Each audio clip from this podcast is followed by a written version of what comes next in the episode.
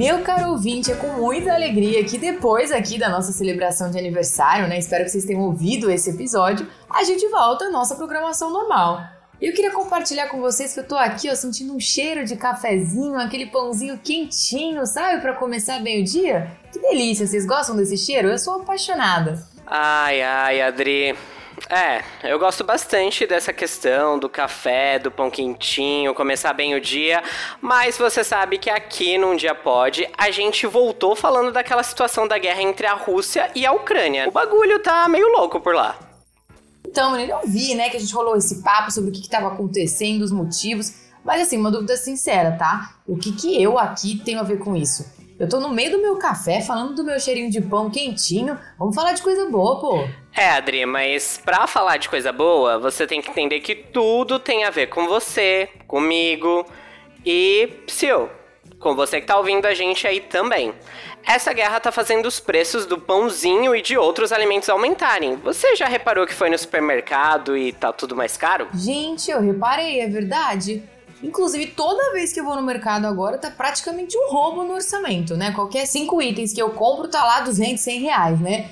Mas o que, que essa questão da Rússia, da Ucrânia, tem a ver com o meu mercado? É, mas peraí, eu acho que essa dúvida dá um bom episódio. Então, vamos falar exatamente sobre esse tema no nosso episódio de hoje. Eu sou a Adri. Boa ideia! E eu sou o Mate e tá começando mais um episódio do Um Dia Pode. Roda a vinheta. dia. Um dia. Um dia.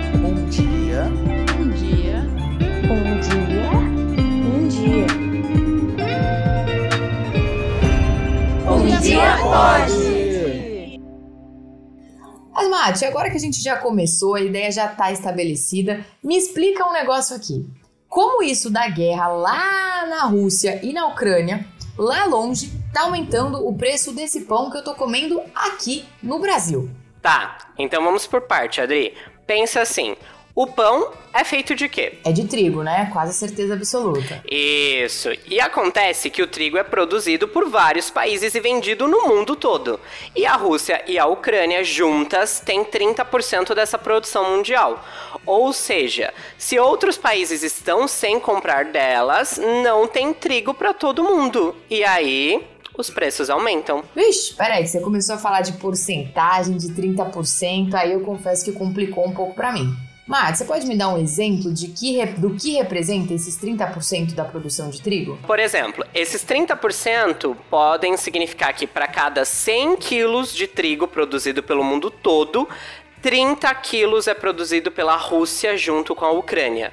Ou seja, se antes da guerra a gente tinha esses 100 quilos para serem vendidos entre os países do mundo, agora é matemática simples. É uma conta de subtração. 100 menos 30 igual a 70 quilos. Temos então somente 70 quilos agora. Só que tem um fator aí todo mundo continua querendo comprar. Todos esses países que estavam antes comprando continuam querendo comprar. E aí tem aquela coisa, se antes tinha 100, agora tem 70. Você já ouviu falar na lei da oferta e da procura? Hum, acho que agora tá começando a fazer sentido. Peraí, vê se eu entendi.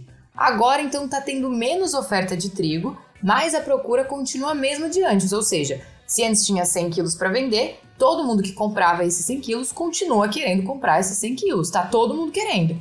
E aí os preços aumentam. É isso mesmo? Isso mesmo, Adri. E esse mundo é globalizado. E aí o mais curioso é que o Brasil importa trigo da Argentina, do Canadá e dos Estados Unidos. Nem é da Rússia e da Ucrânia em si diretamente. Mas os preços sofrem no mundo todo. Porque esses países vão ter mais oferta de outros países. Então vai ser assim, quem pode pagar o meu preço? Por isso, por exemplo, o preço do trigo já subiu 46% desde o início da guerra. Ah, acho que agora tá começando a fazer sentido. Tô começando a entender. É uma questão de oferta, quem pode comprar mais, né? Pura negociação e pura matemática também, né? Pelo que eu tô sentindo. Mas me conta uma coisa, Mate. Como que esse aumento chega até a padaria onde a gente vai comprar o nosso pão de todo dia? Como que isso funciona? Bom, isso é bem tranquilo e fácil de entender. Primeiro, a gente tem as grandes empresas que vão importar o trigo de fora para fazer a farinha de trigo, e depois a farinha de trigo é distribuída pelo país e os donos de padaria compram este produto. Só que cada etapa dessa vai aumentando o preço.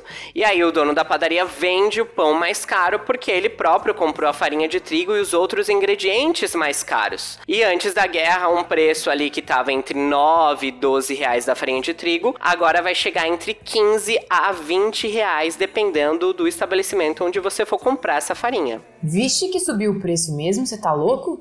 Mas peraí, como que eles sabem que o preço pode chegar nesse valor? Como eles fazem essa estimativa?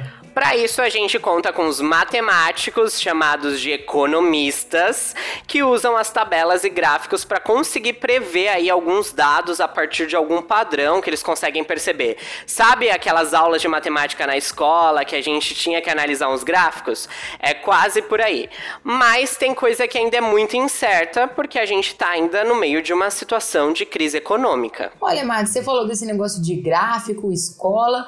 Agora a matemática está começando a fazer mais sentido. Eu queria muito ver um gráfico desse aí da economia, dos economistas para tentar entender essa situação de como a guerra lá na Ucrânia e na Rússia afeta o meu pãozinho aqui diariamente. Eu acho que a gente consegue falar disso com mais detalhes, trazer mais números para nos ajudar, mas melhor que isso, eu tenho alguém em mente que vai poder ajudar a gente. Ele manja muito e afinal a matemática também serve para nos ajudar a enxergar o mundo ao nosso redor. E é assim que eu gosto, entendendo a matemática de um jeito prático e do meu dia a dia. Tá aí, gostei. Então já tá marcado o nosso próximo papo no nosso próximo episódio. É isso mesmo, continue acompanhando a gente pelas redes. Comenta lá no nosso Instagram, arroba um dia pode sem E ou I no final. Gostaram desse episódio? Segue a gente no TikTok, hashtag partiu. Até mais, galera. A gente se vê. Um dia.